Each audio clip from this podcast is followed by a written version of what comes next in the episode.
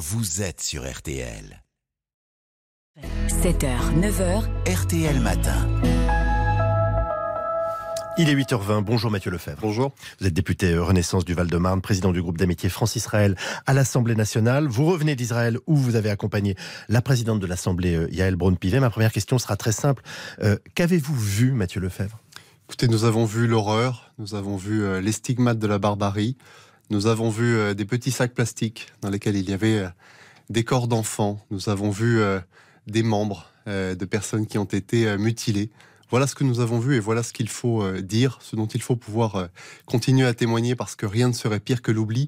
L'oubli, ce serait une deuxième mort pour ces personnes qui ont vécu l'horreur des atrocités islamistes. Vous êtes allé sur les lieux des attaques en tant que tel Nous sommes allés à Haïm et au kibbutz de Berry et nous avons euh, pu constater euh, avec effroi euh, la douleur de ces personnes qui étaient venues pour faire la fête, dont le mode de vie à l'occidental déplaisait.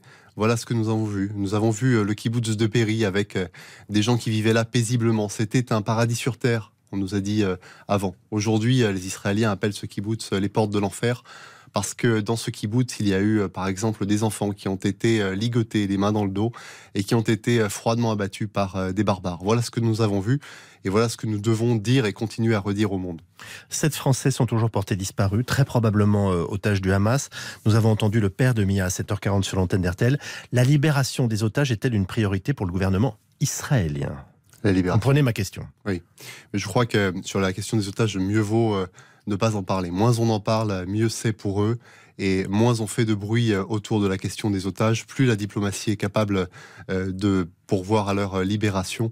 Et je veux avoir une pensée pour les proches. On ne s'imagine pas ce que doit être l'attente insoutenable des familles. Vous comprenez que toute attaque massive remettra en cause la vie des otages. En tout cas, c'est ce que tout le monde perçoit. Massive d'Israël, dans Bien sa sûr. réponse. Mais vous savez, notre ligne a toujours été très claire, c'est celle du président de la République. Tout doit être fait pour euh, épargner euh, les populations civiles à Gaza. Et euh, par conséquent, évidemment, les otages qui pourraient être utilisés comme bouclier humain. Euh, J'ai bien compris votre réponse. Vous nous dites moins on parle d'eux, mieux c'est. Néanmoins, une dernière question. Est-ce qu'il y a, à vos yeux, un espoir réel de les retrouver vivants? Je l'espère, je n'en sais rien. C'est l'objectif en tout cas de la visite d'Emmanuel Macron qui se rend demain en Israël, Oui, en, entre autres? président de la République euh, ne vient pas pour faire euh, de la diplomatie publique, il vient pour euh, obtenir des résultats. Et je suis certain que cette question en fait partie. Il n'arrive pas un peu tard, notre président, après Joe Biden, le Premier ministre britannique, le chancelier allemand euh, Scholz Pourquoi avoir tant attendu? Je ne crois pas qu'il arrive euh, tard, le président. Je pense qu'il est très attendu euh, en Israël et euh, également cette visite est très attendue en France. Et il va venir pour obtenir des résultats. Il n'a pas voulu venir faire de la figuration. Il vient pour. Dans ce cas-là, vous nous dites que s'il part maintenant, c'est qu'il a déjà négocié des choses. Je ce n'est pas ce que je vous dis. Je ben, en tout cas, c'est ce qu'on peut comprendre de votre réponse. Le président de la République est à la manœuvre depuis maintenant plusieurs jours. C'est l'un des leaders occidentaux les plus impliqués dans la recherche de la paix, les plus impliqués dans la recherche de l'évitement de l'embrasement, parce que c'est ce que nous voulons toutes et tous euh, éviter. Et je dis que s'il vient demain, il vient parce que euh, il ne voulait pas faire de la diplomatie publique et de la figuration jusqu'alors. Sa présence peut réellement euh, peser, Mathieu Lefebvre, dans les libérations et dans le climat général en ce moment? Sa présence, euh, en tout état de cause, va compter parce que la voix de la France compte euh, au Proche-Orient et dans le monde, et parce que Emmanuel Macron est aussi un des leaders euh, de l'Europe occidentale grâce à la stature qu'il a pu se créer. Et par conséquent, sa voix va peser demain en Israël, comme elle a déjà pesé ces derniers jours. On, on s'interroge aussi sur les autres pays dans la région qui peuvent peut-être jouer un rôle et apporter une aide. Est-ce bien le cas quand on veut parler du Qatar? Est-ce que le Qatar peut faciliter aujourd'hui des négociations, quelles qu'elles soient? Écoutez, incontestablement, le Qatar est un des acteurs euh, majeurs de la région. Il a euh, incontestablement joué un rôle euh, dans la libération des otages, notamment des otages américains. Et je pense que dans la situation dans laquelle nous sommes, il faut avoir la capacité à parler à toutes les parties prenantes. Et il y a peu de leaders occidentaux qui ont cette capacité, si ce n'est Emmanuel Macron. Hier, Jean-Luc Mélenchon a dénoncé la visite de la présidente de l'Assemblée nationale en Israël. Je rappelle que vous étiez donc avec elle. Tout cela se passe au cours d'une manif pro-palestinienne à Paris.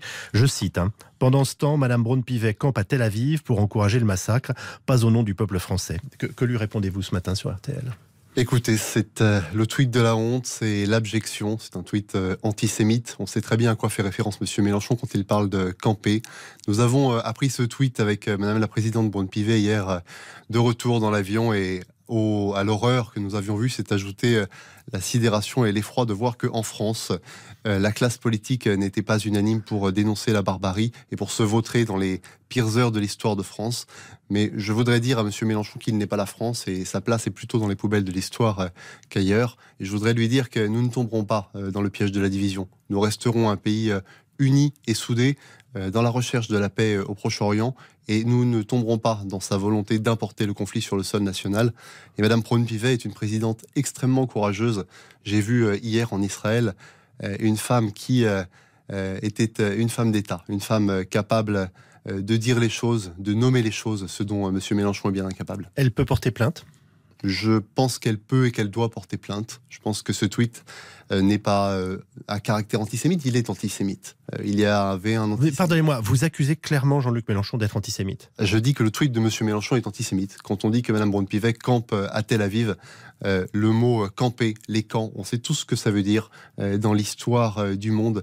Et M. Mélenchon a fait remonter la vase de l'histoire hier, la pire des objections.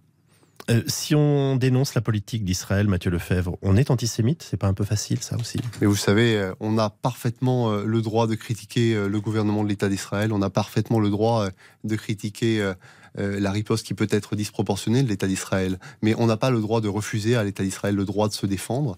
Et on n'a pas le droit de refuser à l'État d'Israël le droit d'éradiquer un groupe terroriste comme le Hamas. Voilà. Euh, la situation humanitaire dans la bande de Gaza euh, est-elle une préoccupation du président de la République? Et si oui, que compte-t-il faire et que peut-il faire? Évidemment. À la veille de son arrivée sur place. Hein. Évidemment. Le président de la République euh, l'a dit et l'a redit.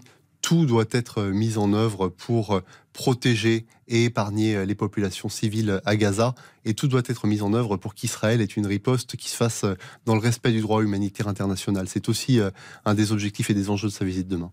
Merci Mathieu Lefebvre, député Renaissance du département.